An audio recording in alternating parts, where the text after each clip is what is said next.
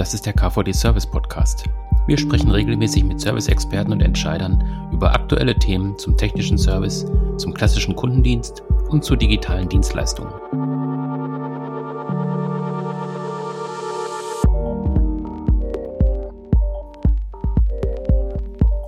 Das ist eine neue Folge des KVD Service Podcast und wir sprechen heute über das Thema Servitization, also über den Prozess, wie sich ein Unternehmen von einem Produktanbieter zu einem Lösungsanbieter wandelt, indem er seine Produkte und Dienstleistungen verknüpft. Das ist ein sehr abstraktes Thema, deswegen habe ich mir auch zwei Experten eingeladen, die sich täglich damit beschäftigen. Bei mir sind heute Michael René Weber und Hans-Walter Fuchs, beide von der ISS Business School of Service Management in Hamburg. Hallo, ihr beiden. Hallo. Hallo. Bevor wir ins Thema einsteigen, ähm, würde ich euch noch kurz bitten, dass ihr euch einmal kurz vorstellt, was macht die ISS und welche Aufgabe habt ihr bei der ISS? Sehr gern. Hallo und guten Tag. Mein Name ist Michael René Weber und ich leite die ISS International Business School of Service Management. Wir sind national wie auch international für unsere Kompetenz in Service-Themen anerkannt und in Beratungs- wie auch Personalentwicklungsaufgaben für Unternehmen tätig. In diesem Zusammenhang begleiten wir natürlich auch verschiedene Transformationsprojekte. Ja, guten Tag, mein Name ist Hans-Walter Fuchs. Ich bin äh, langjähriger Partner der ISS mit Fokus auf Servicestrategie, Marketing, Sales, Pricing und ich begleite die ISS seit vielen Jahren in nationalen und internationalen Projekten. Ein Beispiel für die Leistungen der ISS ist der Zertifikatslehrgang zum Service Business Manager, oder das Future Service Management Programm. Das Programm weist heute weit über 1000 Absolventen aus und ist in der Branche eine anerkannte Qualifikation für Fach- und Führungskräfte. Und zwar für solche Fach- und Führungskräfte, die ihr Service-Business konsequent ausbauen wollen. Mhm, genau, da kommen wir gleich auch ein bisschen auf die Verbindung zur Servitization. Ähm, vielleicht könnt ihr einmal noch kurz voranstellen, was so die Ziele sind der ISS. Ja, das äh, Kernziel der ISS ist es, bei unseren Kunden einen Beitrag zu leisten, um Umsatz und Ertrag zu steigern und Kundenloyalität auszubauen. Erreicht wird das meist durch den systematischen Aufbau eines professionellen Service Business, zum Beispiel mit Prozessqualität und attraktiven Leistungen, wird dann ein neues Service Level für Kunden erreicht. Ja, genau. Wir helfen Unternehmen, ihre Serviceleistungen als Business auszubauen. Und dabei geht es immer darum, dass die Unternehmen einen bestmöglichen Service für ihre Kunden leisten, also die Kunden begeistern. Allerdings geht es auch darum, mit diesen Services dann Geld zu verdienen, sich den geschaffenen Mehrwert beim Kunden also auch bezahlen zu lassen. Mhm, genau, wenn wir jetzt nochmal einen Blick zurückwerfen, ähm, ISS ist ja auch schon lange unterwegs, ist auch äh, Service ein Begriff, ähm, hat auch eine gewisse Historie zum KVD. Ähm, könnt ihr ein bisschen auch einen Rückblick geben für uns? Historie, ja, über 30 Jahre, denke ich. Wir betreuen Unternehmen beim Ausbau ihres Service-Business und erleben übrigens mit der Digitalisierung gerade eine Beschleunigung dieses Prozesses. Aktuell ist der Kundenfokus in den Unternehmen so wichtig wie nie zuvor. Früher war es noch stärker die Qualität der Prozesse und äh, mehr operative Themen auch im Doing des Service Businesses, auch in technischen Fragen. Heute ist es eindeutig die betriebswirtschaftliche Ausrichtung, mit der Art dann auch erreicht wird, dass ein wesentlicher Beitrag zum Unternehmenserfolg geleistet wird. Und ähm, aktuell stehen dabei insbesondere auch ähm, neue Geschäftsmodelle und Preisstrategien im Fokus, um zum Beispiel digitale Serviceangebote zu monetarisieren. Und äh, wir sind in diesem Zusammenhang auch in vielen Branchen in das äh, Service Development eingebunden, zum Beispiel über Business-Projekte zu Remote-Themen, Digitalisierung, Organisation, Serviceprodukten und auch Online-Portalen. Dabei ist natürlich auch zu beachten, dass es immer ein Invest eine Investition äh, von Seiten der Unternehmen erfordert. Und da ist natürlich klar, ähm, dass man auf Unternehmensseite wissen möchte, wie schnell der Return on Investment äh, für diese Investitionen dann eben auch ähm, eintritt. Mhm. Genau, also die Themen, die ihr gerade aufgezählt habt, ähm, das sind ja auch Themen, mit denen sich der KVD viel beschäftigt. Also gerade auch mit Blick auf die Dienstleistungswende, die ja gerade stark auch in der Diskussion ist. Und man merkt ja auch, dass dabei immer wieder ähm, gerade so diese Service-Themen auch ähm, ja sozusagen wieder neu aufkommen, dass die wieder Trend werden, dass die wieder Thema werden. Ähm, könnt ihr euch erklären, warum das Thema Service immer wieder trendet? Es ist mehr als ein Trend. Es ist eine grundlegende Veränderung. Mhm. Als Nutzer von Dienstleistungen bewerten wir selbst Qualität und Leistungsvermögen und verlassen uns auf das Urteil anderer bei Hotelauswahl, Kinofilm oder dem Carsharing-Anbieter. Damit werden wir als Nutzer aktiver Partner. Zumindest bringen wir uns bereitwillig ein, um Leistungen unserer Dienstleister weiterzuentwickeln. Übrigens in B2C wie B2B. Und auf der anderen Seite, die Anbieterseite hat längst verstanden. Ohne begeisterte Kunden gibt es langfristig keine Perspektive im Markt. Das ist zum Beispiel seit vielen Jahren das Erfolgsprinzip der Rational AG, einem weltweit führenden Anbieter von Produkten und Services für die Profiküche. Es ist äh, also kein Wunder, dass Prozesse entwickelt werden, wie ein Unternehmen mit Dienstleistungen für seine Kunden attraktiver wird und wachsen kann. Das fünfstufige Servitization-Modell der ISS, ich denke, darüber werden wir sicher gleich noch sprechen, hat sich da seit vielen Jahren bewährt, branchenübergreifend. In vielen Fällen ist im Rahmen eines solchen Servitization-Prozesses die Serviceleistung nicht nur eine Ergänzung zum Produkt, sondern ein eigenständiges Angebot an die Kunden. Ja, genau. Ich denke da zum Beispiel an äh, Carsharing.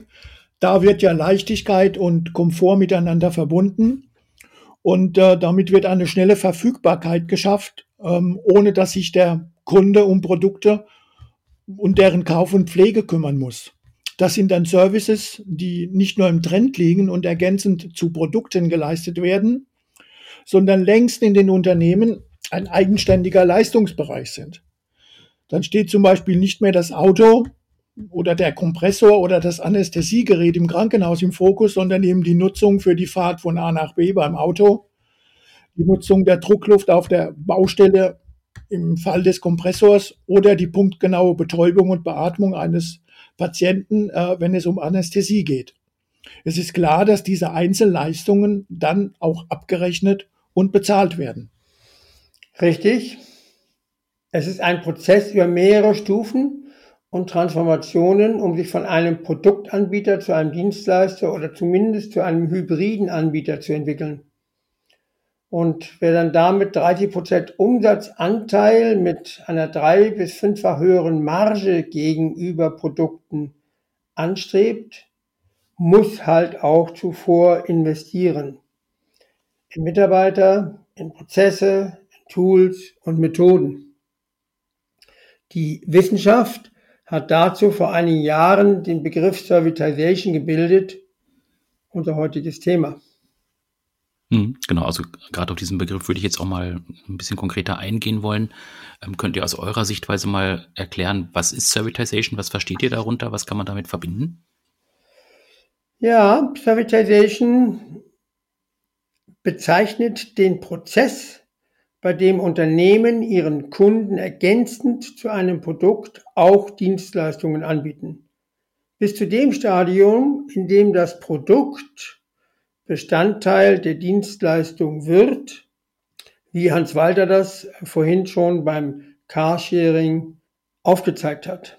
Kern bei dem Servitization-Prozess ist die Entscheidung eines Unternehmens, in den Ausbau der Dienstleistungen zu investieren um dann die jeweils nächste Stufe zu erreichen und die neuen Services den Kunden anzubieten. Genutzt werden betriebswirtschaftliche Methoden, spezifische Tools, bewährte Vorgehensweisen für das Dienstleistungsbusiness, um die eigene Unternehmenskultur weiterzuentwickeln, mit dem Ziel, Wachstum und Ertrag mit Services nachhaltig auszubauen die Kundenloyalität zu erhöhen und neue Kunden zu gewinnen. Mhm, das ist jetzt im Prinzip so diese allgemeine Beschreibung. Ähm, wenn wir jetzt mal ein bisschen tiefer reingehen, was bedeutet Servitization genau und was macht das auch mit dem Unternehmen, wenn es sich damit beschäftigt? Ja, die Welt ändert sich, Kundenanforderungen ändern sich und Firmen suchen neue Wachstumsfelder. Und äh, die Digitalisierung bietet da ganz neue Möglichkeiten für Services, die es früher nicht gab. Und äh, wenn ich in diesem Zusammenhang dann an Servitization denke, Servitization führt hier zu einer ganz neuen Sichtweise der Aufgabe von Unternehmen. Statt Produkte zu liefern, stehen spezifische Lösungen für den Kunden im Vordergrund.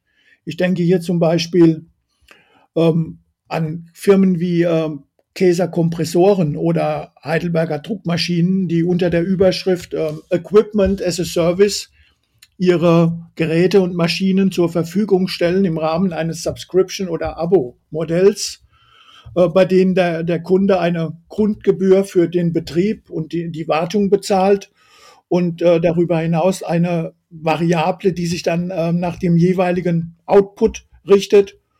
Oder ähm, im Consumer-Business denke ich an, an Lego. Firma Lego bietet einen Lego Serious Play an, mit dessen Hilfe das Spiel mit Lego-Steinen zum Beispiel auf die Geschäftswelt übertragen werden kann. Ja, schöne Beispiele. Servitization, diese fünf Stufen ähm, eines Servitization-Prozesses mhm. sind eine Systematisierung des Wachsens mit Dienstleistungen. Wer den Servitization-Prozess kennt, kennt dann auch die Hebel, für die Veränderungen und für das Wachstum mit Dienstleistungen.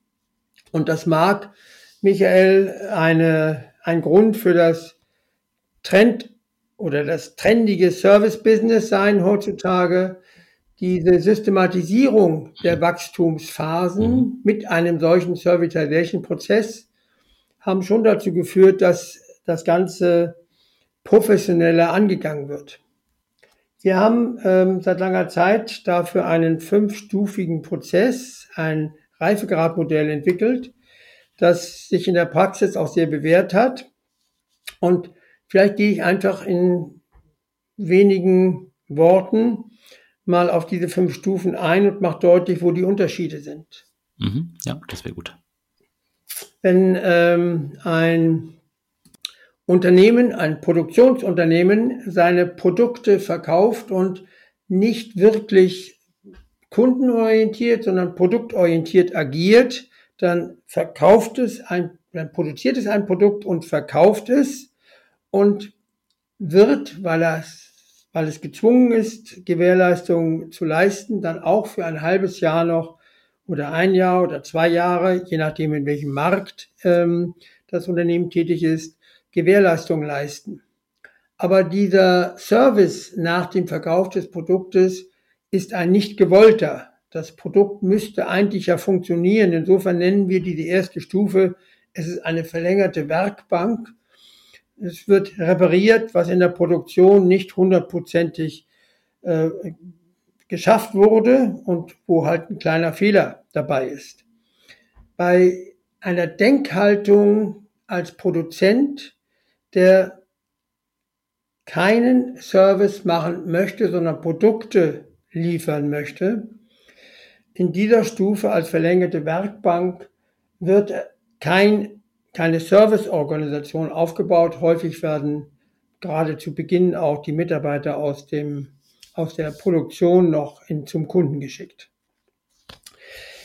Wenn das Produkt einige Zeit auf dem Markt ist, dann ähm, kommen Wettbewerber auf, Kunden vergleichen und man muss sich überlegen, wie will man sich im Markt durchsetzen. Und äh, spätestens dann erkennt äh, auch der Unternehmer eines produktorientierten Unternehmens, dass er mit Service Differenzierung beim Kunden schaffen kann. Wer eine bessere Serviceleistung bringt, hat höhere Anerkennung beim Kunden, wird eher gekauft. Das bedeutet, dass dieses Unternehmen dieser Produktanbieter jetzt Dienstleistungen aufbaut, meist zunächst mal Callcenter-Leistungen, also zum Beispiel bei einem Softwareunternehmen die Unterstützung bei der Anwendung der Software via Telefon.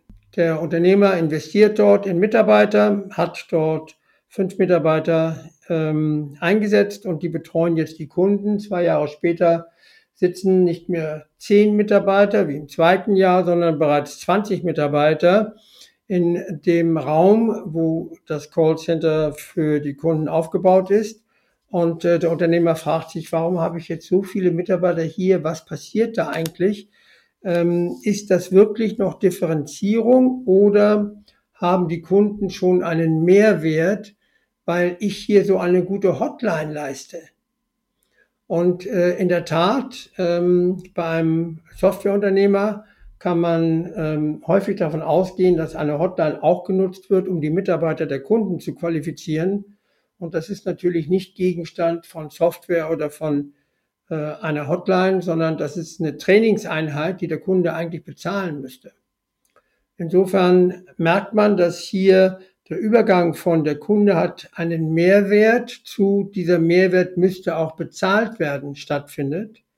Und spätestens an der Stelle muss der Unternehmer entscheiden, will ich noch mit Service differenzieren oder will ich mit Service Geld verdienen? Baue ich eine Trainingsabteilung auf, die die Kunden offensichtlich haben wollen? Und dann in der dritten Stufe ist er in einer Profit Center Welt angekommen, wo er praktisch den Service zu einer profitablen, eigenständigen Organisation ausbauen müsste, ausbauen wird, wenn die Kunden und er gemeinsam auch diese Leistung neben dem Produkt nachhaltig akzeptieren. Das sind die ersten drei Stufen äh, des Servitization-Prozesses, Michael aus denen deutlich wird, wir sind da produktorientiert immer noch unterwegs. Wir haben am Anfang als verlängerte Werkbank Ausputzer gespielt. Dann haben wir uns differenziert und zum Schluss haben wir die Leistung, die der Kunde haben möchte, ähm, gegen Geld, gegen eine Gegenleistung äh, uns bezahlen lassen. Alles immer noch um das Produkt herum orientiert. Mhm. Jetzt gibt es eine ganze Reihe von Unternehmen, die darüber hinaus bereit sind, sich um den Kunden zu kümmern und sein Business, einen, für sein Business des Kunden dann auch einen Mehrwert zu schaffen. Ähm, da muss das Unternehmen mit dem Know-how, das es auch in das Produkt reingepackt hat, jetzt zum Kunden gehen und zum Beispiel Beratungsleistungen anbieten. Ähm, wir alle kennen die Träger Sicherheitstechnik und Medizintechnik. Unternehmen, das Unternehmen Träger hat neben den Produkten und neben dem Service für die Produkte einen Bereich aufgebaut, der das Know-how des Unternehmens als Beratungsleistung zum Kunden bringt und praktisch eine Beratung für Produktionsstätten leistet, was zu tun ist, um mit null Fehlern zu arbeiten oder keine äh, oder, alle Sicherheitsaspekte zu berücksichtigen. Das ist eine Mehrwertfunktion, die unabhängig vom Produkt ist und die Träger leistet, bei der Träger auch ganz viel natürlich von den Kunden kennenlernt, was ihre Bedarfe sind und wo sie ähm, ihre Verbesserungsansätze sehen und was noch zu tun ist. Man kommt dichter aneinander ran, wenn man nicht nur ein Produkt produziert und es dem Kunden zur Verfügung stellt, sondern wenn man mit dem Kunden zusammen bei ihm vor Ort Beratungsleistungen für den Kunden erbringt. Und auf dieser Basis ist dann auch die fünfte Stufe möglich, wo Träger dann sagt, okay, ich habe gesehen, der Kunde setzt ähm, diese Sicherheitstechnik in dieser und jener Form ein. Jetzt könnte ich doch eigentlich ähm, ein Angebot machen, dass wir für den Kunden ähm, die Sicherheit in der Produktion garantieren. Also wir gehen dann mit einer Mannschaft von Personen dahin, betreuen die Produktionsstätte, stellen äh, die Helme und Gasmessgeräte und alles, was erforderlich ist, zur Verfügung und machen praktisch ein Managed Services um das Thema Sicherheit beim Kunden. Damit hat der Kunde die Möglichkeit, dieses ganze Themenfeld abzugeben und kann sich auf seine Produktion konzentrieren. Das ist die fünfte Stufe. Das ist die Kundenintegration, wenn ich bereit bin, mich in das Business des Kunden zu integrieren und für ihn einen Mehrwert zu leisten. So, das waren jetzt, Michael, ich bitte um Nachsicht mit diesen fünf Stufen, ähm, vielleicht etwas ausführlich, aber es ist, glaube ich, klar geworden über die verlängerte Werkbank und die Differenzierung, den Profit Center Fokus bei der, bei Produktservices, dann die Beratungsleistungen, um mit dem Kunden dichter ins Gespräch zu kommen und mehr vom Kunden zu verstehen, aber auch mehr Leistung, mehr eigenes Know-how zum Kunden zu tragen und nicht nur über die Produkte, sondern auch das Wissen zum Kunden zu bringen und dann die Kundenintegration, in der dann wieder das Wissen und die Beratungsleistung mit Produkten gemeinsam zu einer Managed Service Leistung beim Kunden wird. Das ist ein Prozess, den kann man nicht springen innerhalb von zwei Jahren. Da braucht man viele Jahre und mehrere Transformationsprojekte. Aber es lohnt sich. Unternehmen, die das gemacht haben, Kone Cranes spricht davon zum Beispiel 40 Prozent Umsatzanteil am Gesamtumsatz und äh, eine Marge, die äh, erheblich höher ist als bei den Produkten. Und das ist dann ja auch das Ziel und eine gerechtfertigte Gegenleistung für die kompletten Produkte und Leistungsangebote, die da ein Dienstleister oder ein Unternehmen auch bietet. Da muss ich jetzt einen Punkt machen. Mhm. Genau, aber wenn man jetzt diese fünf Schritte hört oder diese fünf Stufen hört, ähm, da verändert sich ja auch das Unternehmen oder die Organisation an sich verändert sich ja auch. Ähm, wenn wir jetzt tatsächlich mal konkret auf so einen Transformationsprozess äh, schauen, ähm, was muss da für ein Grundverständnis auch beim Unternehmen herrschen, damit so ein Wandel überhaupt auch eintreten kann? Ähm, ja, also ein Transformationsprozess hilft äh, dabei, äh, das Service-Business systematisch, ähm, wie der Michael gesagt hat, Stufe für mhm. Stufe zu entwickeln. Und ähm, da muss natürlich eine Bereitschaft für den Wandel auch da sein und eine Offenheit. Und wenn das nicht der Fall ist, muss sie äh, geschaffen werden. Und äh, dazu gehört eben auch das ähm, Bewusstsein, dass ein Unternehmen Transformation kann oder lernen kann. Und ähm, dass es auch in der Vergangenheit ähm, erfolgreich äh, war äh, in seiner Weiterentwicklung und durch verschiedene, möglicherweise schon durch verschiedene Entwicklungsstufen durchgegangen ist. Und in der sogenannten VUCA-Welt geht es weiter. Äh, VUCA heißt volatil, unsicher, komplex und mehrdeutig. Und äh, in einer solchen Welt sind natürlich die Herausforderungen noch viel größer als früher und sie werden zunehmend größer.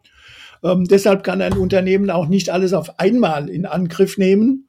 Mhm. Und äh, der zentrale Faktor dabei ist, dass man die Menschen auch mitnimmt und ihnen Zeit gibt, ähm, ja, diese Transformation auch auch äh, zu, zu verkraften und sich auch ähm, im Rahmen dieser Organisation, in dieser Transformation dann einzubringen. Mhm. Genau, jetzt hast du gerade schon von den Herausforderungen gesprochen, ähm, die dann natürlich auch mit der Transformation einhergehen. Und ihr hattet am Anfang auch gesagt, dass ihr jetzt schon relativ viel Erfahrung habt, gerade auch mit diesen Prozessen. Ähm, wenn wir da vielleicht mal konkreter reingucken, ähm, wo seht ihr da die größten Herausforderungen und auf der anderen Seite auch große Chancen, die tatsächlich dann auch da passieren können? Oder wo gibt es auch Irrtümer, ähm, wo vielleicht auch einfach so eine Behinderung dann stattfindet bei einem Unternehmen? Ja, das ist äh, ganz spannend. Natürlich äh, möchte ein Vorstand, dass ähm, man in einem Prioritization-Prozess ähm, innerhalb von zwölf Monaten, also gut, 18 Monate gebe ich euch, äh, dann diese 30 Prozent Umsatzanteil äh, erzielt. Das ist nicht möglich. Das ist ein langwieriger Prozess und ähm, man muss sich dessen bewusst sein. Äh, ich glaube, das ist die größte Herausforderung überhaupt, dass man ähm, nicht die Erfolge der Vergangenheit ähm, ja, nutzt, sich auf ihnen ausruht und sie als Basis nimmt, sondern man muss rausdenken, äh, neu anfangen. Im Prinzip ist es eine Art Start-up-Mentalität, die entwickelt werden muss, ähm, um äh, in einen, in einen, um die Bereitschaft zu entwickeln, eine neue Struktur aufzubauen. Wenn das geschafft ist, wenn das Rausdenken, vom Kunden her denken, ähm, entsteht, dann äh, gibt es große Chancen, die im Wachstum liegen, die, die darin liegen, dass man sich tatsächlich mit dem Kunden befasst. Das führt auch dazu, dass zum Beispiel Entwickler äh, zu Kunden gehen können, aber auch äh, für Entwickler für Produkte und Entwickler für Dienstleistungen zu Kunden gehen, manchmal gemeinsam. Es entstehen neue Allianzen. Also das sind große Chancen, die man hier eröffnen kann in einem Unternehmen, aber auch in der Zusammenarbeit mit Kunden. Das Ziel ist es, Mehrwert zu schaffen äh, für Kunden. Und Servitization bringt einfach Unternehmen in Schwung. Hans Walter hat ja ähm, schon von der Heidelberger Druck gesprochen. Äh, das gleiche ist bei äh, IBM passiert. Also als IBM ähm, äh, an der, äh, vor der Frage stand, brauchen wir noch Mainframes, also die großen Drucker, die, die großen Recheneinheiten, Rechenzentren und die, ähm, das Business antwortete nein. Dann war die Frage, was machen wir denn eigentlich noch? Und das Unternehmen hat sich gewandelt zu einem Dienstleistungsunternehmen, zu einem der ganz großen ähm, Dienstleistungsunternehmen der Welt, äh, Berater und natürlich immer noch auch in der Technologie verhaftet. Xerox nichts anderes. Xerox ähm, hat dieses Servitization-Projekt, von dem Hans Walter vorhin gesprochen hat, ähm, praktisch umgesetzt, äh, sehr früh. Ähm, eine äh, ähm, Subscription, ähm, Xerox hat ein ähm, Subscription-Modell aufgebaut, in dem sie eben äh, die Bank eingeschaltet haben für den Kauf des Gerätes und ähm, den Service äh, für den, mit dem Wartungsvertrag ähm, für die Einnahmen bei Xerox und auf die Art und Weise praktisch ein neues Businessmodell entwickelt, statt den Kopierer dem Kunden aufs Auge zu drücken und zu sagen, Kunde, du musst dich um alles kümmern. Dieses Modell von vor 30 Jahren bei Xerox praktizieren wir heute wieder bei vielen anderen Unternehmen, erklären natürlich, dass es was ganz Neues ist, aber nutzen auch die bewährten Methoden dafür. Na, und jetzt hast du noch über Irrtümer gesprochen, Michael. Der größte Irrtum ist, es geht über Nacht und es geht eben nicht über Nacht. Transformationsprojekte, wenn ich diese fünf Stufen sehe, sind es zumindest zwei. Also die ersten beiden Stufen, die sind vielleicht noch sehr ähm, in einer Phase äh, zu realisieren, die von zwei nach drei, von drei nach vier und von vier nach fünf, das sind wirkliche Schritte, wo eine Organisation neu denken muss, anders denken muss, andere Leistungen entwickeln muss. Jetzt habt ihr einige Beispiele auch schon gebracht. Ähm, vorhin, Hans-Walter, du hast schon ein paar, ein paar, Beispiele gebracht. Michael, du jetzt auch.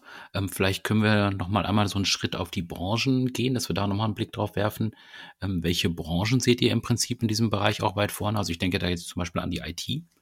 Ja, die ähm, IT war in vielerlei Hinsicht äh, und ist immer noch Vorreiter hier, ähm, denn sie musste frühzeitig ihre Commodity-Produkte, also ihre mehr oder weniger austauschbaren Softwareprodukte, abgrenzen zum Wettbewerb und neue Wettbewerbsvorteile mhm. aufbauen.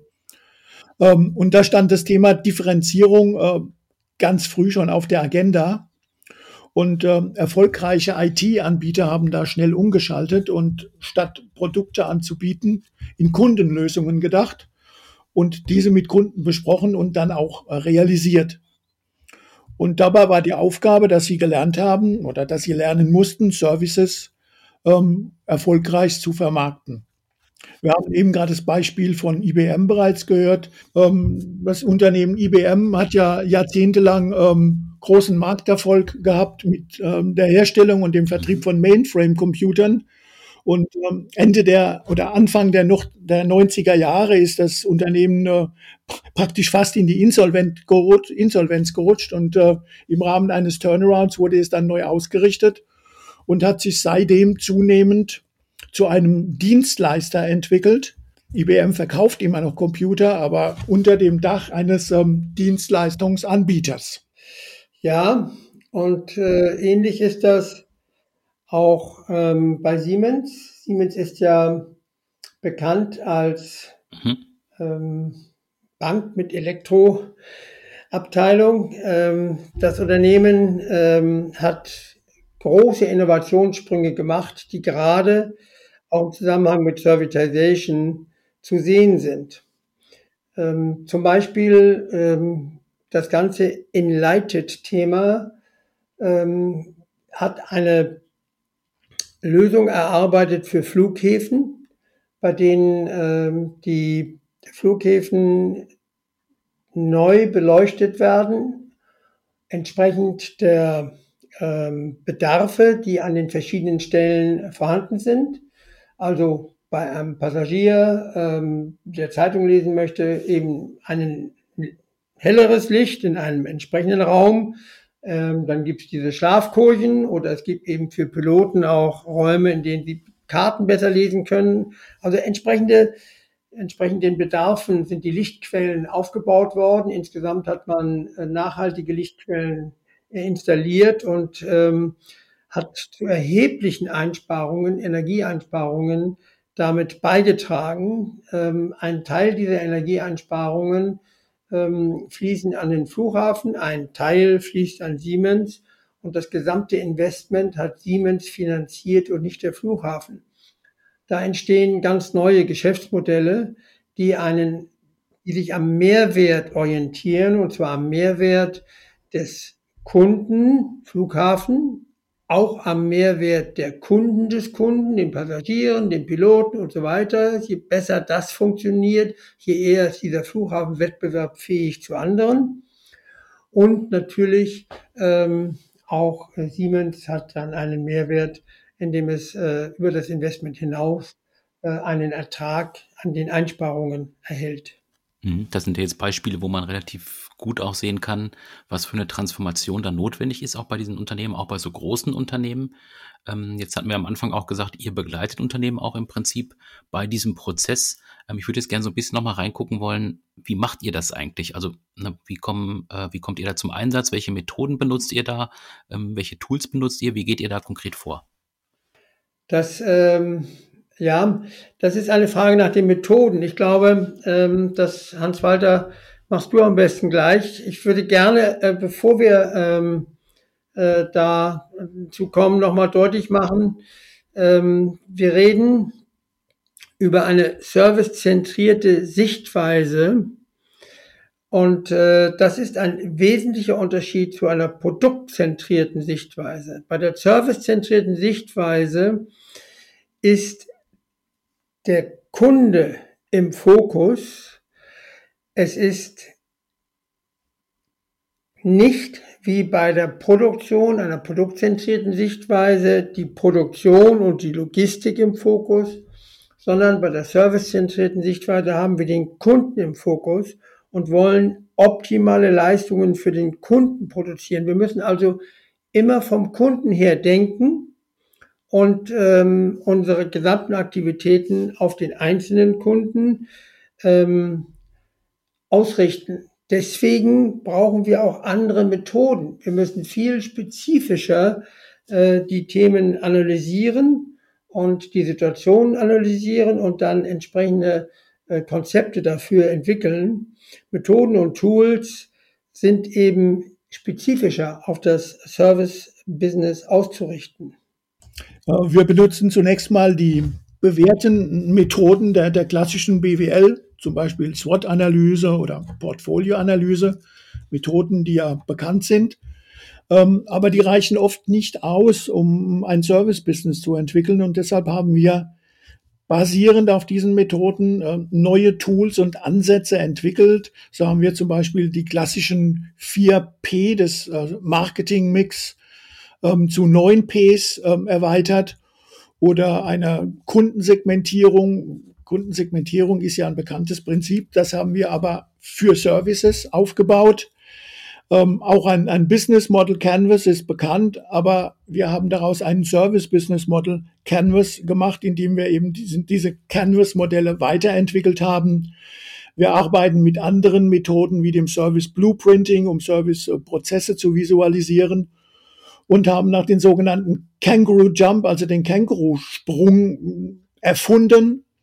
Ähm, das ist was, das, was äh, Michael eben oben gesagt habe. Wir denken bei allem, was wir tun, eben nicht nur an den direkten Kunden, sondern wir sagen unseren, unseren Kunden eben immer, dass sie auch an die Kunden ihrer Kunden denken sollen. Also in dem Beispiel von Siemens in Lighted ging es also nicht nur darum, dass ähm, der, der Flughafen eben ähm, Geld spart durch Prozessoptimierung oder smarte Beleuchtung, sondern dass sich eben auch die, die Kunden des Kunden, das heißt in dem Fall die Piloten, ähm, wohler fühlen. und, und ihre Arbeit optimal verrichten können. Genau, wenn wir jetzt abschließend nochmal auf das Thema gucken, vielleicht könnt ihr das mal kurz so knapp in drei Worten zusammenfassen. Was braucht es jetzt konkret, um diesen Servitization-Gedanken im Unternehmen auch umzusetzen? Oh, das ist eine gute Frage in drei, in drei ganz schnellen Punkten.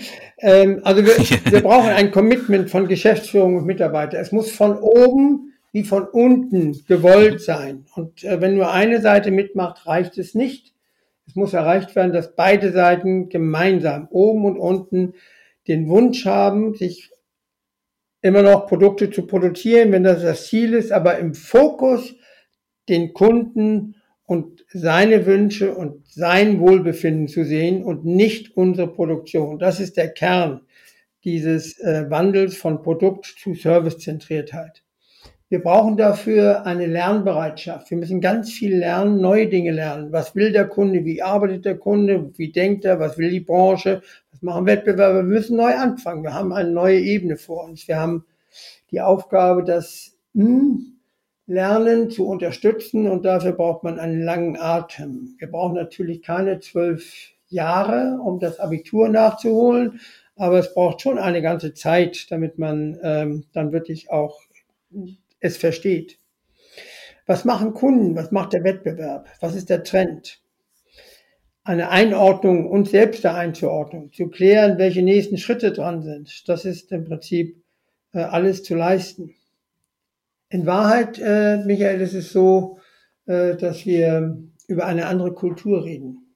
Also wir reden darüber, dass sich das Unternehmen wandelt von ich kümmere mich um Produkte und Logistik zu, ich kümmere mich um das Wohlbefinden des Kunden. Und ähm, wir erleben das heute in der Sharing-Mentalität. Teilen ist äh, gewollt.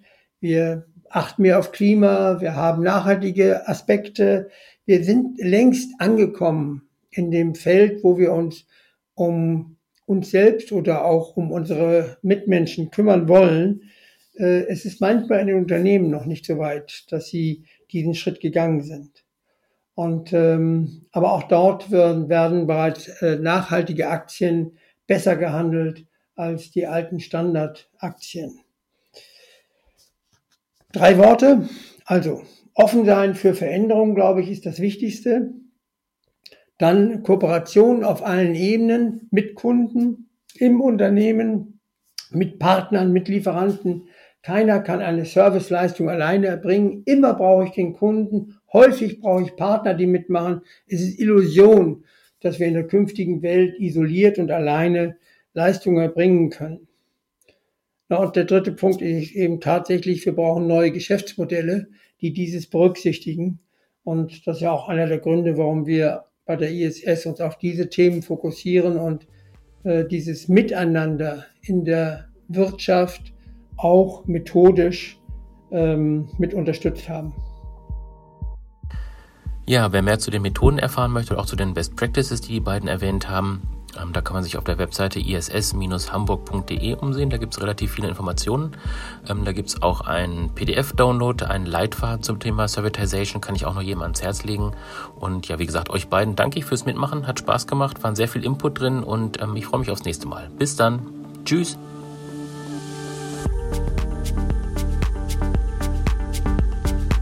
Das war eine neue Folge des KVD Service Podcasts. Wenn Ihnen die Folge gefallen hat, lassen Sie gerne eine Bewertung da bei Spotify, Soundcloud, Apple Podcasts oder Google Podcasts, je nachdem, wo Sie uns hören. Da können Sie uns natürlich auch gerne abonnieren. Und wenn Sie weitere Informationen zum Verband haben möchten oder auch zum Podcast, dann klicken Sie sich einfach rein bei service-verband.de. Da gibt es auch eine Übersicht über alle aktuellen Podcast-Folgen, die wir bisher produziert haben. Hören Sie mal rein, wir freuen uns auf Ihr Feedback. Bis dann, tschüss.